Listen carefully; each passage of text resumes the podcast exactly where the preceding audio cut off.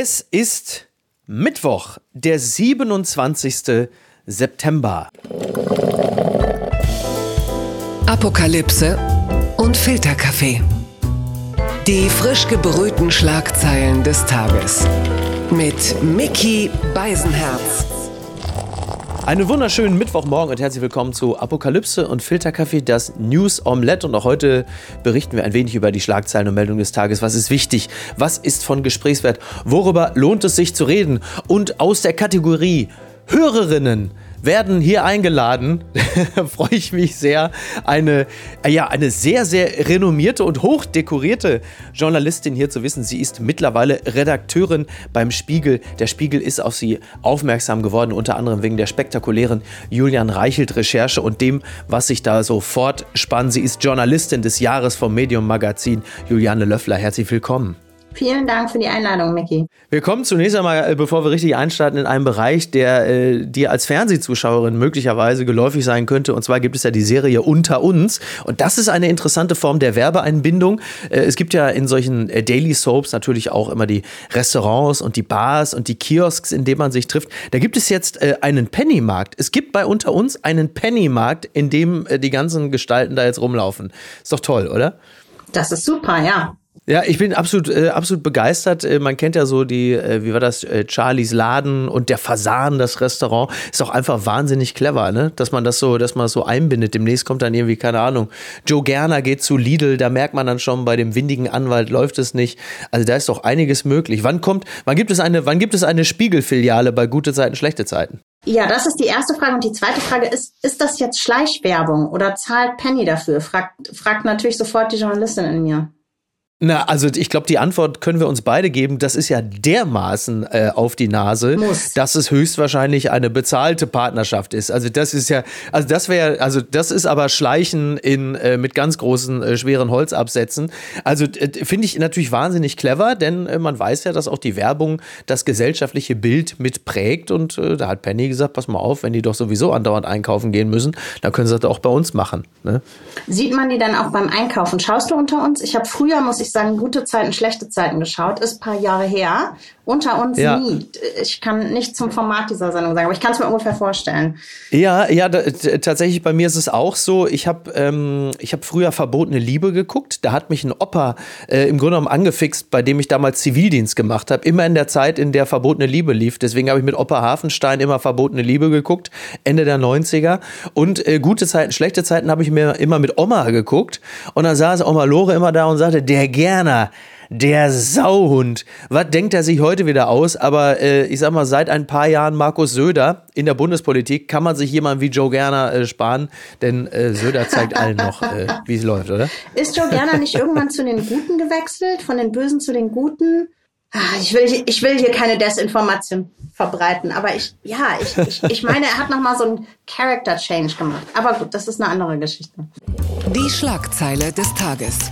Ich dachte, wir fangen mal mit ganz persönlichen Befindlichkeiten an. Oh, Schleck! Erstes Bundesland plant Eisbechersteuer. Die Bildzeitung ist entsetzt. Sperrmüll auf den Straßen, verdreckte Parks, überquellende Mülleimer. Berlin verdreckt immer mehr. Die Grünen möchten mit einer Verpackungssteuer gegenhalten. Am Donnerstag brachten sie einen Gesetzentwurf im Abgeordnetenhaus ein. Wird der Realität droht der Hauptstadt ab 1. Januar 2024 sogar eine Steuer auf Eisbecher. Diese Meldung ist schon äh, zwei, drei Tage alt, aber ich fand das so spektakulär, denn äh, jetzt hat auch RTL diese Meldung aufgenommen. Das heißt, jetzt wird sie nur wirklich, also setzt sich das in Deutschland fest. Ist die, äh, sind die Grünen, geht es denen so gut, dass sie sich das leisten können, jetzt als Verbotspartei wieder auf den Plan zu treten, Juliane?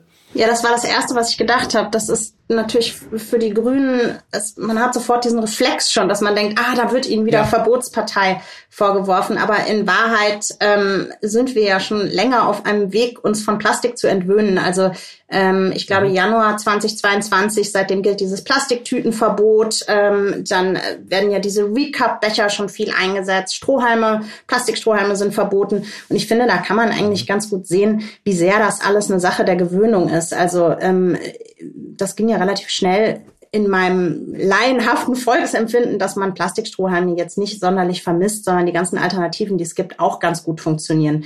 Insofern habe ich dann immer das Gefühl, der Aufschrei ist groß, wenn es dann aber umgesetzt so ist. allerdings die Rechnung ohne meine Frau gemacht, die, äh, die zetert und, und, äh, und schreit, wenn es um Plastikstrohhalme geht. Denn äh, also sie reimportiert immer welche, wenn sie äh, aus Japan wieder zurückkommt auf beruflichen Reisen.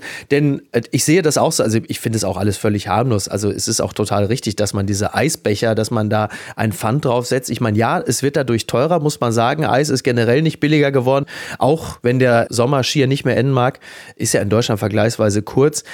Allerdings diese Papierstrohhalme. Also wie vielen Freundinnen meiner Tochter und meiner Tochter selbst musste ich zuletzt helfen äh, in diese Durstlöscher oder wie ist das Capri-Sonne, ne? da da diesen diesen komischen durchgenabbelten Papierstrohhalm einzuführen. Also so, so ganz sehe ich da, da, da sehe ich noch keine Lösung, was das angeht. Ja, das stimmt. Ich habe ähm, so einen Kaffeeladen, bei dem ich mir hier oft bei mir zu Hause um die Ecke Kaffee hole und die benutzen so Nudeln als Strohhalm und das funktioniert wahnsinnig schlecht, weil das ist, Ja, die sind bitte. viel zu eng. Man kriegt da nicht Ach so. richtig Getränke, kann man da gar nicht richtig Ah. durchtrinken.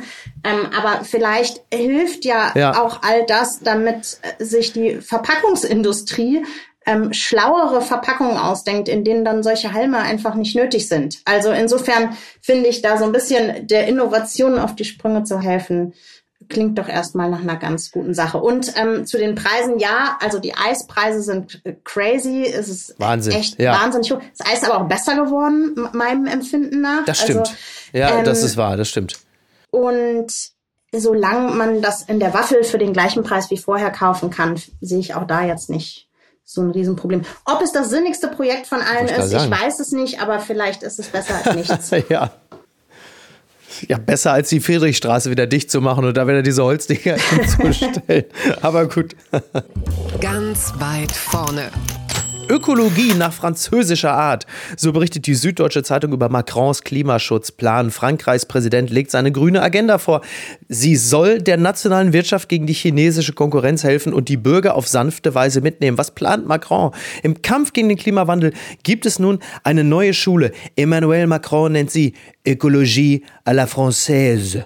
Ökologie nach französischer Art. Ich bin jetzt schon absolut elektrisiert, übrigens auf wie viele Autos, die demnächst durch Frankreich fahren sollen. Ich, es tut mir wirklich leid, ich kann mir nicht helfen, aber wenn Emmanuel Macron, der französische Präsident, äh, den Kampf gegen den Klimawandel ansagt und dann halt eben diese Ökologie à la Française vorlegt, es klingt für mich einfach sexier als der Deutschlandpakt. Ich habe den Artikel in der Süddeutschen gelesen und ich war, ich war förmlich mitgerissen. Ich kann es nicht anders sagen. Warum ist das so? Es klingt sehr gut und es sind ja auch tatsächlich, wie ich das verstanden habe, aus einschlägigen Medien sehr ehrgeizige Pläne. Also er hat da ja eine ganze Menge von äh, Vorschlägen ähm, vorgelegt. Ähm, da geht es ja nicht nur um Elektroautos, sondern eben auch Ausbau ähm, vom S-Bahn-Netzen in Ballungszentren, Ja. ähm, Einstellung von Kohlekraft, ähm, Wärmepumpenoffensive, ne? Eine Million oder wie viel sollen? Ich weiß es nicht genau. Also wahnsinnig viele. Ja. Also hat wirklich viel äh, vorgestellt und ähm, ich habe dann aber nochmal geschaut, die Investition also von 33 Milliarden Euro auf 40 Milliarden für die Umweltpolitik. Das ist natürlich schon deutlich viel Mhm. mehr, aber das ist natürlich jetzt auch nicht eine Riesenrevolution. Kein gewaltiger Schritt. Ke- Ja. ja, also zumindest nicht so groß. äh, Und das ist sozusagen das Dilemma, in dem er steckt, denke ich, wie das Klimaaktivistinnen fordern, weil natürlich, wenn man solche Pläne vorstellt, kommt es immer sofort die Kritik, das reicht eigentlich nicht und das ist nicht genug. Und ich habe nochmal nachgeschaut, 2022 waren in Frankreich 56 Atomkraftwerke noch im Betrieb von 411. Ja, ja. Das hat jetzt zwar nichts mit CO2-Ausstoß zu tun, im Gegenteil, aber auch das ist ja jetzt ähm, für den CO2-Ausstoß ganz gut, aber natürlich auf lange Sicht auch ein Riesenumweltproblem. Insofern kann man jetzt ja nicht sagen, dass Frankreich der Vorreiter ähm, des, des Klimaschutzes ist. Und ähm, das ist die eine Kritik. Und In der, in der Praxis übrigens auch äh, eine kippelige Angelegenheit. Ich hatte das äh, in diesem Sommer im August erlebt, als ich mit dem TGV zurückgefahren bin von Biarritz nach Paris und dann der Strom ausgefallen ist, beziehungsweise es Probleme mit der Elektrizität gab. Wir kennen das aus Frankreich, auch mit den AKW, wenn sie ausfallen, weil es dann kein Kühlwasser gibt, diverse Probleme. Das ist dann in der, in der Praxis, also jetzt mal abseits des Umwelt Aspektes, sondern in der lebbaren Praxis, nämlich genau das, was dann auch eben passiert mit den AKW, die ja hierzulande dann immer gerne angeführt werden, im Sinne von, aber guck mal, Frankreich.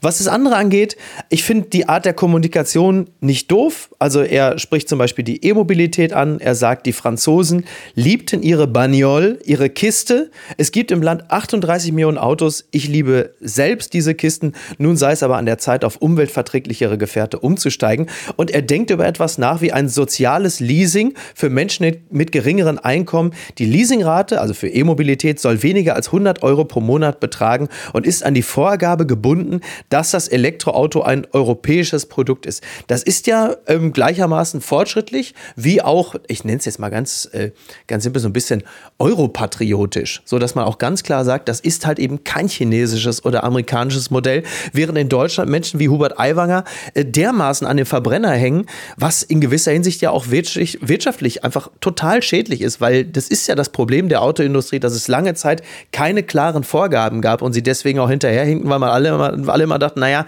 vielleicht ist demnächst doch der Verbrenner wieder Top 1, während die Chinesen und die Amis schon gebaut haben, wie doof. Ja, Absolut. Und grüne Flugzeuge hat er ja auch vorgeschlagen. Neue Atomreaktoren oder grüne Flugzeuge, die aber, das muss man sagen, erst 2040 oder 50 bereitstehen würden, ähm, wurde er kritisiert. Mhm. Ähm, ja. Tja. Und dann ist natürlich noch die Frage der Finanzierung. Also er hat zwar Geld dafür bereitgestellt, aber wie das jetzt alles genau finanziert werden soll, ist ja auch noch unklar. Also ja, klingt erstmal sehr ehrgeizig, aber er hat auch viel Kritik dafür bekommen. Und ich verstehe, also ich glaube, dass das, was ich vorhin schon so ein bisschen gesagt habe, ich denke immer bei dieser Klimapolitik, die vergangenen Jahre oder Jahrzehnte ist eigentlich so viel versäumt worden und so viel zu langsam gehandelt worden, dass natürlich jetzt, egal wie man plant, Kritik kommt, dass es nicht schnell genug geht. Und ähm, das lässt sich nicht vermeiden. Aber andererseits ähm, ist es ja schön, dass er überhaupt versucht, einen nationalen Klimaschutzplan äh, irgendwie auf die Beine zu stellen. Und das klingt natürlich wirklich wahnsinnig gut. Äh, wollte ich gerade sagen. Ne? Ähm, die Antwort auf Französisch ist es meistens, dass dann äh, Hunderttausende auf der Straße sind und irgendwelche Straßenzüge brennen. Das ist dann meistens die französische Antwort Richtig. auf sowas.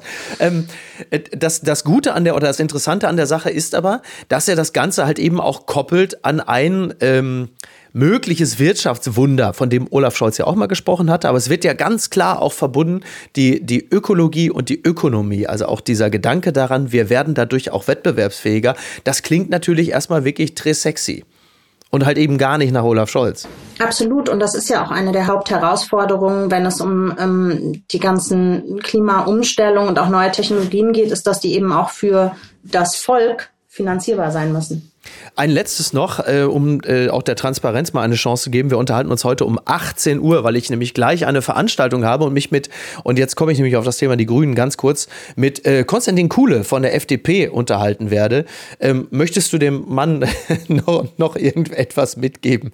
Durch mich, möchtest du durch mich zu ihm sprechen? Wir sprechen ja gerade über die Grünen und die Wirtschaft. Und da ist natürlich äh, jemand wie Konstantin Kuhle von der FDP als Vertreter der deutschen Regierung natürlich auch an den, an den Schaltstellen Schwachstellen der Macht, möchte ich mal sagen. Ich würde jetzt gerne dir irgendwelche klugen Ratschläge oder Fragen mitgeben, aber ähm, ich glaube, das bekommst du gut ohne mich hin. Okay, das nehme ich so zur Kenntnis. Unterm Radar flüchtiger Ex-Wirecard-Vorstand soll in russische Spionageoperationen verwickelt sein.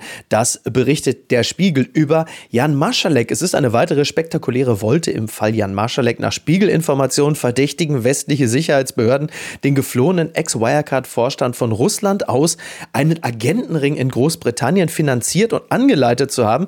Das geht aus heute in London vorgelegten Gerichtsdokumenten hervor. Also zwischen August 2020 und Februar 2023 1990 habe man sich verschworen, um Informationen zu sammeln, die direkt oder indirekt nützlich für einen Feind sind und damit dem Interesse und der Sicherheit des Staates schaden. Also dieser Jan Marschalek, er, er entwickelt sich ja wirklich immer mehr so zum Phantomas äh, der Neuzeit. Äh, man mutmaßt, er lebt in Russland mittlerweile und jetzt ist er nicht nur äh, also Milliardenbetrüger, sondern dann offensichtlich auch noch Geheimagent für Russland. Ähm, eigentlich ein, ein, ein, Net, ein Netflix, ein Netflix-Serienthema, oder? Absolut. Also ich finde auch, er ist einer der spannendsten Figuren in diesem gesamten äh, Krimi um Wirecard. Und es ist interessant, dass du Netflix sagst, weil ähm, solche Wirtschaftsgeschichten sind, finde ich, publizistisch, also journalistisch immer extrem schwer aufzuschreiben, weil man hat das viel mit Dokumenten und Zahlen zu tun und man hat selten ja. Figuren, an denen man das gut erzählen kann, die das dann aber auch anschaulich für eine Leserschaft machen. Und das ist in dem Fall ähm, ja. anders und äh, sozusagen publizistisch dankbar. Ähm, und dasselbe Problem hat man ja, wenn man Filme, ich sag mal zum Beispiel über Hacker macht. Ne? Also wie will man einen mhm. Film über mhm. Hacker machen, ohne dass man die ganze Zeit einfach nur Leute am Computer zeigt, wo irgendwelche Zahlenreihen ablaufen. Also es ist echt schwer ja. darstellbar und ähm, ja. Bei der Bildzeitung ist das immer, wenn es um Hacker geht, ist es immer dieses eine Bild, dass du immer irgendeine Figur hast, die frontal gezeigt wird mit einem Hoodie. Da, wo ein Gesicht sein sollte, ist es einfach nur so schwarz und davor ist dann so ein, so ein Rechner aufgeklappt. Das ist dann immer der, der ja. Hacker. Das ja. gefällt mir sehr und gut. Das läuft dann zwei Stunden und dann zahlst du dafür 14 Euro im Kino. Ja, exakt. ähm, das, was du gerade als, als äh, narrative Schwierigkeit aufgezeigt hast, dass man solche Dinge schlecht aufschlüsseln kann, ist aber in gewisser Hinsicht das Riesenplus für Olaf Scholz, dass nämlich ein solches Thema, Stichwort Wirecard oder halt eben auch Warburg Bank, sich so schwer auch nur in drei Sätzen nacherzählen lässt, dass die Aufmerksamkeit der Leute nicht auch sofort abklappt. Und das ist ja das, also wenn wir nochmal, und wir haben ja jetzt zwei Jahre Bundesregierung, wenn wir nochmal kurz einen Schritt zurücktreten, Armin Laschet, die eingerollte Zunge in der Flut, Annalena Baerbock, das komische Buch und der, äh, sag mal, aufgehübschte Lebenslauf. Das waren natürlich absolute Banalitäten im Vergleich zu dem, was Olaf Scholz sich mutmaßlich geleistet hat. Es ist aber nie wirklich in der Öffentlichkeit großartig besprochen worden, nie an den, an den Kneipen oder in den Pennymärkten der, äh, der, der Republik, weil es sich so unglaublich schwer erzählen lässt. Es emotionalisiert nicht ausreichend, ähm, gerade weil wir jetzt über das Thema Wirecard und Maschalek sprechen. Oder ist mein Eindruck da falsch? Nee, ist genau auch mein Eindruck und konnte ich sogar bei mir selber beobachten. Also das hat mich regelrecht Überwindung gekostet und es hat auch was damit zu tun, dass ich Wirtschaftsthemen mir sozusagen in meinem Arbeitsbereich eher fern als nah sind, aber ähm, mhm. wie spannend und wie ähm, relevant dieses Thema ist, ähm, ist mir erst klar geworden, als ich mir wirklich mal die Zeit genommen habe, diese ganzen fantastischen Rekonstruktionen, die es eigentlich gibt. Also bei der SZ ist eine gelaufen, beim Handelsblatt war damals eine sehr mhm. gute, im Spiegel sind auch Sachen gelaufen. Ähm, und da konnte man, da wurden diese Nachrichtenverläufe eben auch mit Marschalek in diesen Stunden, wo es die ganze Zeit darum ging, taucht dieses Geld, tauchen diese 1,9 Milliarden Euro jetzt auf oder nicht? Und das wurde rekonstruiert dort mit diesen Nachrichtenverläufen. Das war extrem spannend, aber es hat mich, äh, also das, da liest man dann mal so 40 Minuten am Stück und dann hat ja. man das verstanden. Und das verstehe ich, dass das im alltäglichen Nachrichtenkonsum nicht unbedingt was ist, wofür sich Personen die Zeit nehmen und ähm, dann, dann bleibt so ein bisschen hängen, irgendwas mit Olaf Scholz und Wirecard ist, aber was genau, ähm, ja, ist tatsächlich, finde ich dann immer journalistisch echt eine Herausforderung, wie man sowas gut rüberbringt. Plus, es ist Verdachtsberichterstattung, also es ist eben noch nicht belegt, die Verfahren laufen ja. so und die Ausschüsse laufen, das heißt, man muss auch zurückhaltend und sehr präzise formulieren. Mhm. Ähm, ja, ist nicht, ist nicht einfach, das zu vermitteln. Aber es lohnt sich, sich einzulesen, fand ich. Werbung. Mein heutiger Werbepartner ist Euro Wings. Es ist äh, in den letzten Monaten so gewesen, dass man an manchen Tagen, wenn es gerade mal wieder 8 Grad und Regen war, schon dachte, ach, ich würde jetzt doch ganz gerne mal vielleicht mal äh, irgendwo anders sein, wo es ein bisschen netter ist. Wie komme ich denn da am schnellsten hin? Oder der eigene Verein ist etwas überraschend in Europa sehr erfolgreich und man möchte ein Auswärtsspiel besuchen und da vielleicht jetzt nicht unbedingt mit dem Lastenrad hinfahren.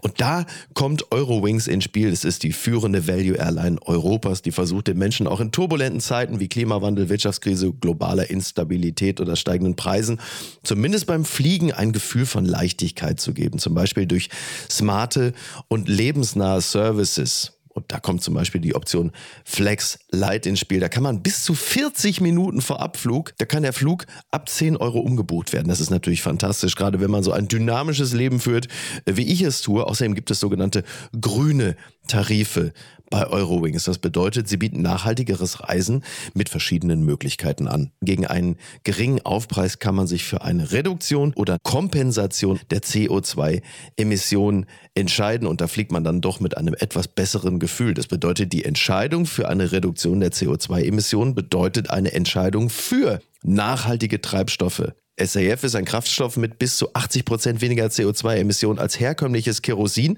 und wird hauptsächlich aus biogenen Reststoffen wie zum Beispiel Speiseölresten gewonnen. Das habt ihr auch noch nicht gewusst, oder? Ich auch nicht. Finde ich aber großartig. Die reine Kompensation unterstützt zu 100% Klimaschutzprojekte. Für Nachhaltigkeitsoptionen kann man sich sowohl während als auch nach der Buchung des Fluges entscheiden. Mit all diesen Möglichkeiten bietet Eurowings seinen KundInnen ein entspannteres Reiseerlebnis. Also jetzt das gesagt habend, fühle ich mich auch schon deutlich entspannter. Alle Infos zum entspannten Reisen mit Eurowings findet ihr auf eurowings.com und wie immer auch in den Show Notes. Das hat mich traurig gemacht.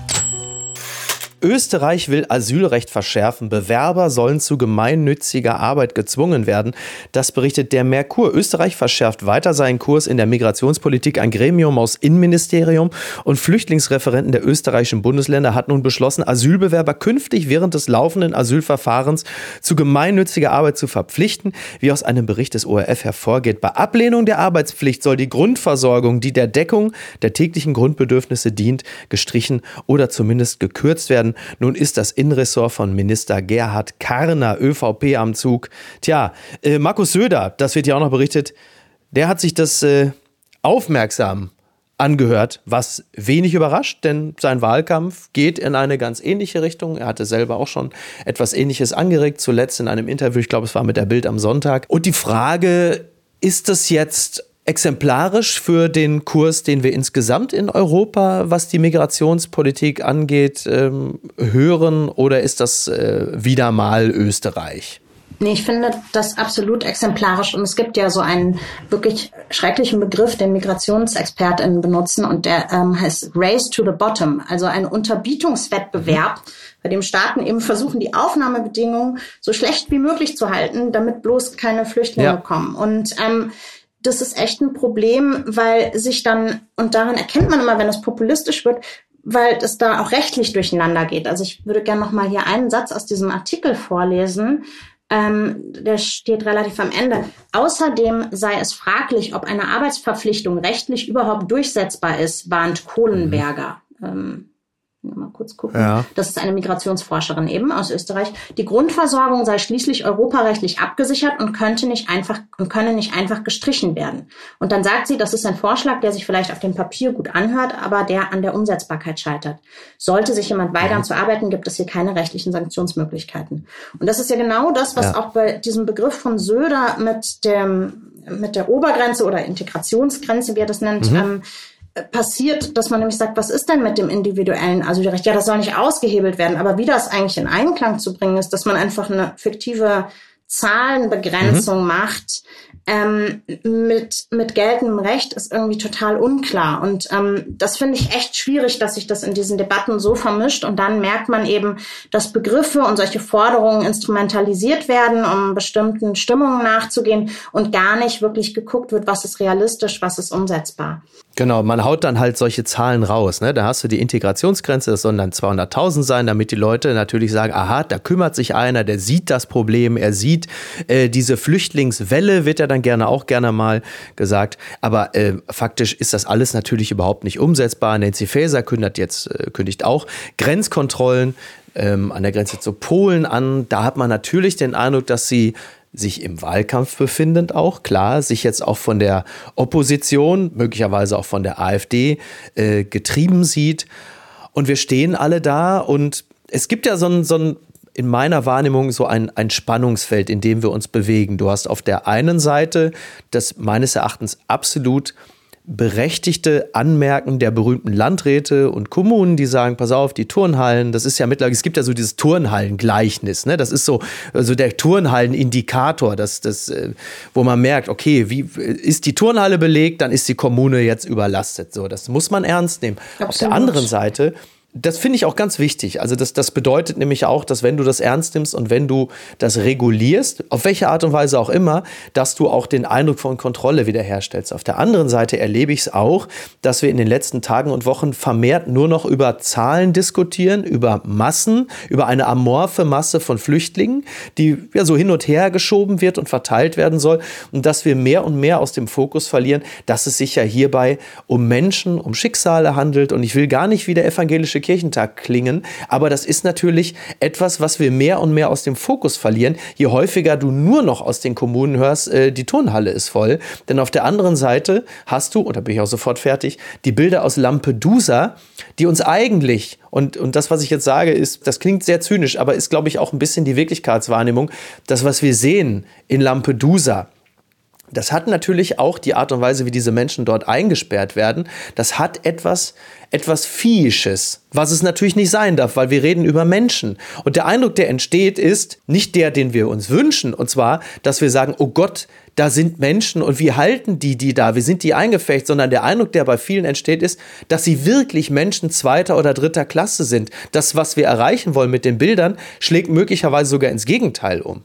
Ja, ich bin absolut deiner Meinung und gerade auch bei dieser mm, Forderung, jetzt wieder Grenzkontrollen einzuführen an Feser, ähm, finde ich, merkt man auch wieder diesen Aspekt der Umsetzbarkeit. Also ich war 2015 und 16 viel als Reporterin auf der Balkanroute, also in Griechenland, an der türkischen Grenze, in Serbien, Ungarn, Mazedonien. Mhm. Also ich war irgendwie an diesen, in diesen Grenzregionen zu der Zeit, zu der da wahnsinnig viele Leute angekommen sind. Ähm, und das sind grüne Grenzen. Das ist irgendwie unklar, ja. wie man das überhaupt sinnvoll kontrollieren soll. Und was stattdessen passiert, ist genau, was du sagst. Es wird irgendwie wahnsinnig viel über Zahlen oder Systeme ähm, gesprochen. Und ich finde hier bei dieser Meldung zu Österreich das Problem, dass da natürlich auch ein Stigma drin steckt. Und das sage ich jetzt in Anführungszeichen der faulen Ausländer, der Menschen, die nicht arbeiten mhm. wollen. Wenn ja in Klar. Wahrheit es extrem viele Berichte darüber gibt von Menschen, die arbeitsfähig sind, aber aus bürokratischen Gründen ihre Arbeitsfähigkeit nicht anerkannt wird, sodass sie gar nicht arbeiten können. Und ja. ähm, auch das kann ich aus meiner eigenen Erfahrung sagen,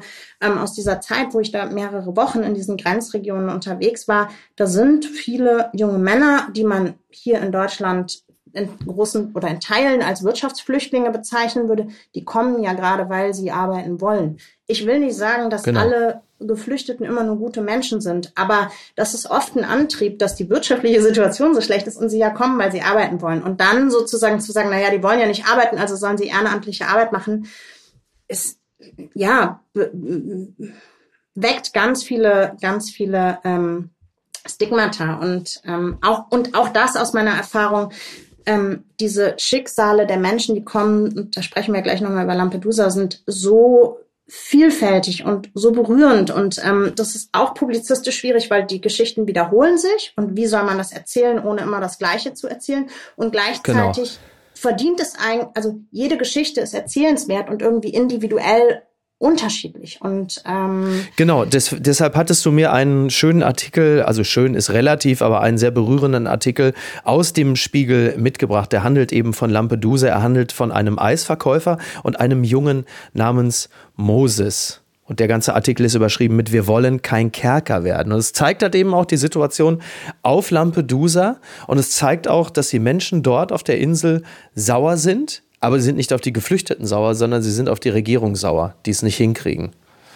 Genau, das ist eine Reportage aus Lampedusa, die vom Italien-Korrespondenten des Spiegel geschrieben wurde und die hat mich wahnsinnig berührt, weil man eben verschiedenen Schicksalen sehr nahe kommt und unter anderem erzählt wird von einem dreijährigen Jungen, der allein in der Wüste gefunden wurde ähm, und dann von einem 18-jährigen anderen Flüchtling mitgenommen wurde und dann da eben auf Lampedusa ankommt. Man weiß nicht, woher er kommt, welche Sprache er spricht. Seine Eltern sind nicht auffindbar ähm, und diese Schicksale irgendwie nicht aus dem Blick zu verlieren, finde ich sehr wichtig. Und so endet auch der Artikel. Ähm, das kann ich vielleicht noch mal kurz ähm, vorlesen. Mhm. Da steht dann, ähm, es werde immer nur über den Notstand gesprochen, den Italien und Europa erleben, sagt er. Das ist ein Eisverkäufer, der erzählt, über die hohen Flüchtlingszahlen. Aber kaum über die Menschen, die er als Flüchtlingshelfer im Hafen begrüßt. Wer erfährt denn hier einen Notstand, fragt er. Wir oder der kleine Junge aus dem Boot?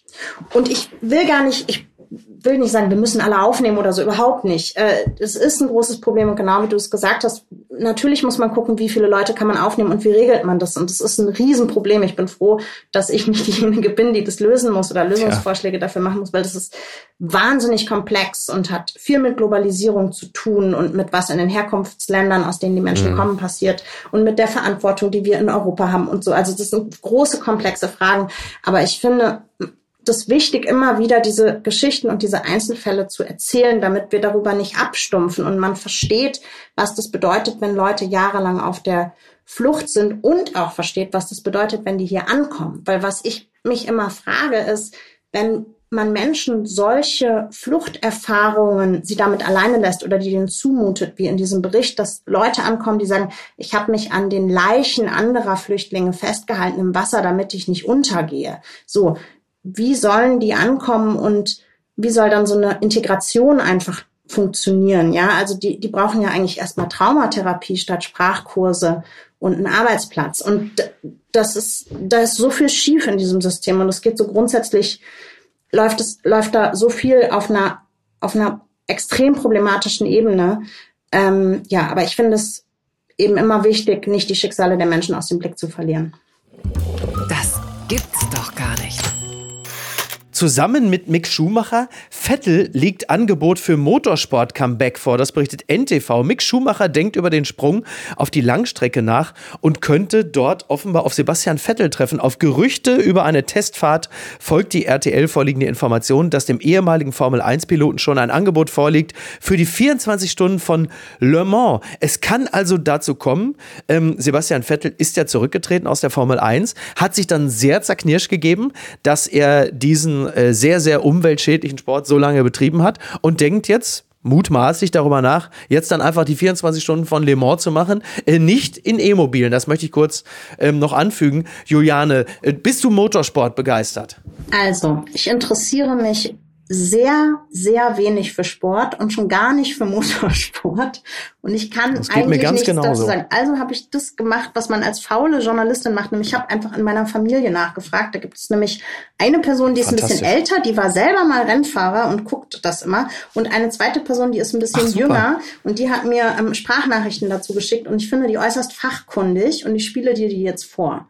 Hau raus. Und interessant ist, dass sie ein Bild gewählt haben, wo er mit den zwei Formel-1-Fahrern, was ist das, Sainz und Leclerc drauf ist, weil ähm, der sozusagen der Beginn von seinem Rückzug hat angefangen, dass er bei Formel 1, äh, dass er bei ähm, Ferrari war und die krasse interne Differenzen hatten, weil Ferrari es den Vorwurf gab, dass sie ähm, unrechtmäßig ihr Auto, also, also gegen Regularien verstoßen haben, motormäßig mit ihrem Auto, was sie damals hatten und wollten das vertuschen. Und Vettel hat ihnen sozusagen sehr indirekt vorgeworfen, dass es sozusagen mit seinem, mit seiner Sportethik im Widerspruch steht und daraufhin sozusagen ist er dann auch bei Formel 1 äh, beim Porsche, bei Porsche gegangen. Äh, nicht bei Porsche, oh Gott, ey, bei Ferrari.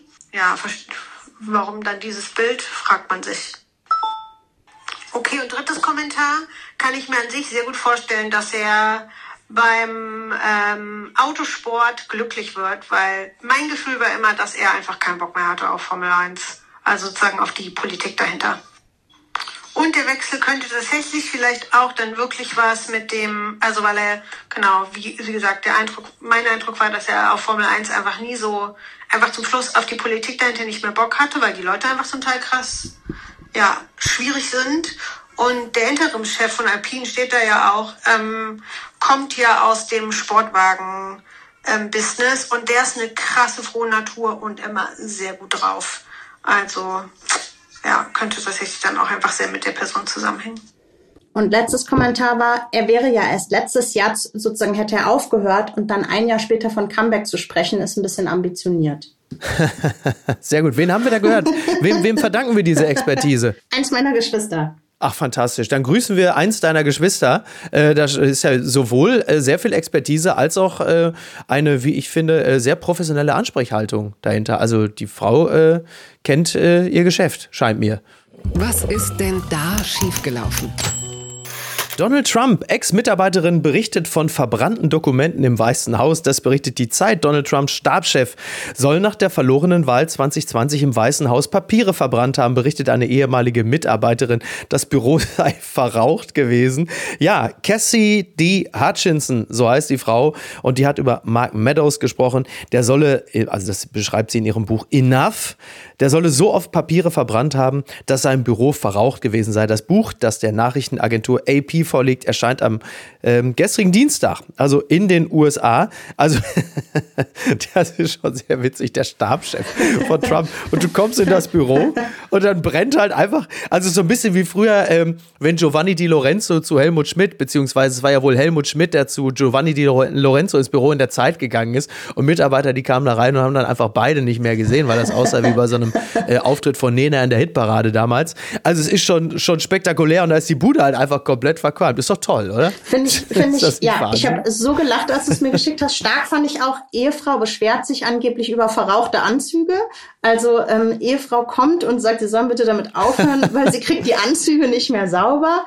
Und ähm, ich wollte an Flushgate erinnern. Ich weiß nicht, ob du dich erinnerst. Es war Anfang letzten Jahres, wo ähm, schon mal die Meldung rumgegangen ist, dass Donald Trump nach seinem Ausscheiden nicht nur vertrauliche Dokumente mit nach Mar-a-Lago genommen haben soll, sondern auch regelmäßig Schriftstücke zerrissen ja. und die Toilette runtergespült haben soll. Und ich habe mich gefragt, was ist bei dieser Administration und was ist eigentlich Wahnsinn. aus dem guten alten Schredder geworden?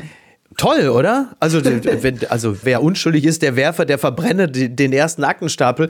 Ähm, ist auch toll, ne, wenn die Frau zu Mark Meadows sagt, hast du im Büro wieder geraucht? Ne? Ist doch großartig. Also, ja, einfach, ja.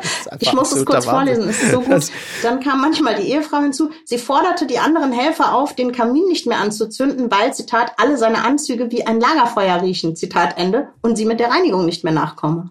Äh, also ist, kann es sein, dass die ganze Trump-Administration auch deshalb so eine wahnsinnig schlechte Klimabilanz hat, äh, weil einfach so der, der Rauchausstoß von den verbrannten Akten alleine schon wirklich äh, nochmal so ein Prozent äh, des weltweiten CO2. Also ich bin wirklich begeistert. Ähm, ich denke, wir werden ja eine Fortsetzung finden ab nächstem Jahr. Mal gucken, was dann alles passiert.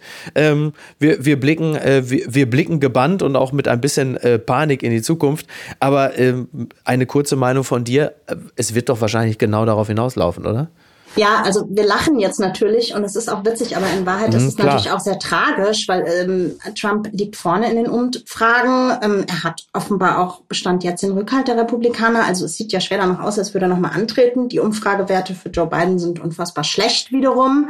Ähm, und man muss aber ja gleichzeitig nochmal sagen, gegen Donald Trump laufen, wenn ich äh, richtig informiert bin, aktuell vier Gerichtsverfahren in Georgia, New York, Miami und Washington wegen Wahlbetrug, Verleumdung, Bilanzfälschung, Versicherungsbetrug, Mitnahme von Geheimunterlagen, Verschwörung und so weiter und so weiter. Selbst Maschalek hat nicht so viele Dinge gegen sich laufen. Richtig. Und zudem verurteilt wegen sexuellen Missbrauchs. Ah, stimmt, das kommt ja auch noch dazu.